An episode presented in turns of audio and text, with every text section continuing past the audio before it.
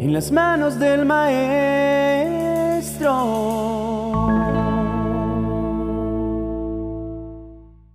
Donde hay envidias y ambiciones egoístas, también habrá desorden y toda clase de maldad. Santiago capítulo 3, verso 16. Lo que más te detiene del propósito y la misión de Dios para tu vida es un pecado muy sutil. No es la lujuria o el orgullo o la ira.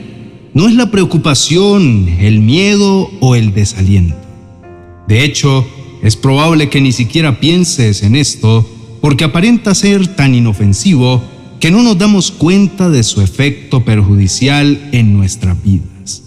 Es la envidia. Cuando envidias a los demás, estás tan obsesionado con lo que no tienes y con lo que no eres que te pierdes totalmente el plan de Dios para ti. Necesitas entender las cuatro formas en que la envidia daña tu vida para que puedas eliminarla de tu vida. Primero, la envidia niega tu singularidad. El Salmo 139, versos 13 al 16 dice, Tú creaste las delicadas partes internas de mi cuerpo y me entretejiste en el vientre de mi madre. Gracias por hacerme tan maravillosamente complejo. Tu fino trabajo es maravilloso, lo sé muy bien. Tú me observabas mientras iba cobrando forma en secreto, mientras se entretejían mis partes en la oscuridad de la matriz. Me viste antes de que naciera. Cada día de mi vida estaba registrado en tu libro. Cada momento fue diseñado antes de que un solo día pasara. La envidia te ciega ante tus propios dones y singularidad. Pero Dios no te hizo para que fueras como los demás. Dios te hizo para que fueras tú. Segundo, la envidia divide tu atención. No puedes seguir el propósito de Dios y centrarte en otras personas al mismo tiempo. Tendrás una lealtad dividida y entonces no conseguirás hacer nada en tu vida. Jesús dice en Mateo capítulo 6, verso 24, Nadie puede servir a dos patrones al mismo tiempo. Odiará a uno y amará al otro, o se dedicará a uno y despreciará al otro. Ustedes no pueden servir al mismo tiempo a Dios y a las riquezas. Tercero, la envidia desperdicia tu tiempo y tu energía. Eclesiastés capítulo 4, versos 4 al 8 dice, Luego observé que a la mayoría de la gente le interesa alcanzar el éxito porque envidia a sus vecinos. Pero eso tampoco tiene sentido, es como perseguir el viento. Es el caso de un hombre que está totalmente solo, sin hijos ni hermanos. No obstante, trabaja mucho para acumular toda la riqueza posible. Sin embargo, luego se pregunta, ¿para quién trabajo? ¿Por qué me privo de tantos placeres? Nada tiene sentido, todo es tan deprimente. La envidia conduce a todos los demás pecados. La envidia puede destruir todo y a todos a tu alrededor. La Biblia dice, donde hay envidias y ambiciones egoístas, también habrá desorden y toda clase de maldad. En el fondo se trata de un problema del corazón.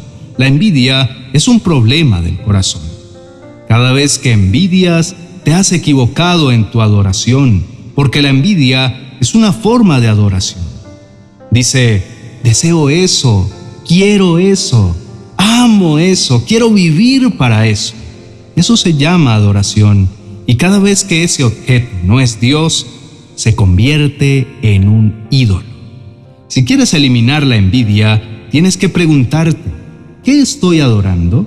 ¿Adoro a Dios y su gracia en mi vida? ¿O estoy adorando lo que quiero de otras personas? En resumen, la envidia es más que un simple deseo de tener lo que alguien más tiene. Es un síntoma de una adoración mal dirigida. Si te descubres envidiando a alguien, es crucial detenerse y considerar dónde está realmente centrada tu adoración. Pregúntate, ¿estoy deseando y adorando las bendiciones de Dios? ¿O estoy obsesionado con las posesiones y logros de otros como si fueran la fuente de mi felicidad y realización? Nuestro Dios es un Dios celoso que desea toda nuestra atención, amor y adoración. No porque Él lo necesite, sino porque sabe que es ahí, en la profundidad de nuestra relación con Él, donde encontraremos nuestra máxima satisfacción y propósito. Al orientar nuestros corazones hacia la adoración de Dios, encontramos la gracia para ser contentos con lo que tenemos y quienes somos. Además, comenzamos a ver nuestras vidas como Dios las ve, únicas, preciosas y llenas de potencial. Por lo tanto, el antídoto para la envidia no es obtener más para nosotros mismos, sino adorar más a Dios. Al hacerlo, liberamos nuestras almas de la pesada carga de querer siempre más y encontramos descanso y satisfacción en su suficiente gracia. Así que la próxima vez que sientas la envidia acercándose, considera esto como una oportunidad para reevaluar y redirigir tu adoración. Pregúntate a ti mismo, ¿qué o a quién estoy realmente adorando? Y toma los pasos necesarios para centrar tu adoración donde realmente pertenece, en nuestro amoroso y todo suficiente Dios. Hoy es la oportunidad de alejar ese sentimiento equivocado y erradicarlo totalmente de tu vida invito a ponerlo en manos del Señor y dejarlo a sus pies. Oremos. Padre Celestial, me presento ante ti en este momento sagrado, lleno de gratitud por la vida que me has dado y por la incontable cantidad de bendiciones que recibo cada día. Agradezco tu amor constante y tu gracia que me acompañan incluso en los momentos más oscuros. Pero hoy, Señor, me acerco a ti con un corazón pesado y con un espíritu en búsqueda de dirección, porque reconozco que la envidia ha encontrado un lugar en mi vida y sé que está causando un daño silencioso pero significativo. Señor, la envidia es un pecado que fácilmente se oculta detrás de justificaciones y comparaciones. Por eso quiero traerlo ante ti para exponerlo a la luz de tu verdad. Ayúdame a entender que cada vez que caigo en la envidia, niego la singularidad y el propósito específico que has tejido en mi vida. Recordando las palabras del Salmo 139, te pido que me ayudes a apreciar la maravillosa complejidad con la que me has creado. No quiero desear ser alguien que no soy, quiero ser plenamente quien tú has planeado que sea. Además, reconozco que la envidia divide mi atención. Al envidiar a otros, le quito tiempo y enfoque a mi relación contigo y a las tareas y bendiciones que has dispuesto para mí. Como nos enseñas en Mateo capítulo 6, verso 24, nadie puede servir a dos señores. Quiero que mi lealtad esté indiscutiblemente contigo Dios mío, despeja mi visión y encausa mi enfoque hacia lo eterno y no hacia las trampas temporales de este mundo.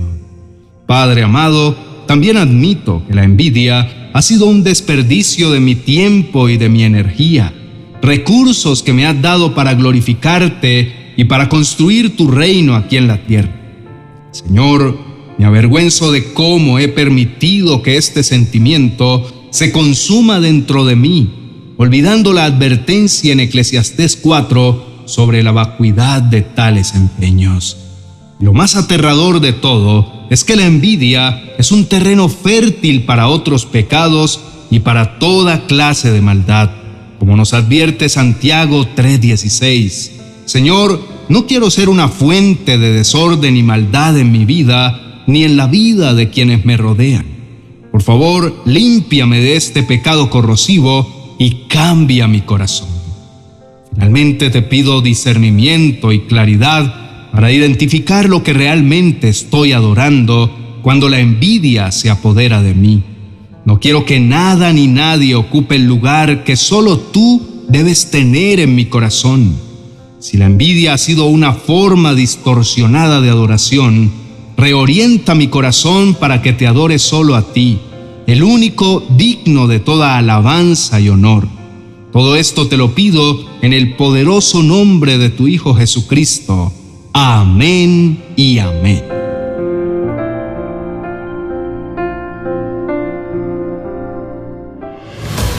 Reflexiones para la vida diaria según San Mateo. Es el primer libro de mi nueva serie Viviendo a través de los Evangelios. Este libro te ofrece valiosas reflexiones que te guiarán en tu día a día.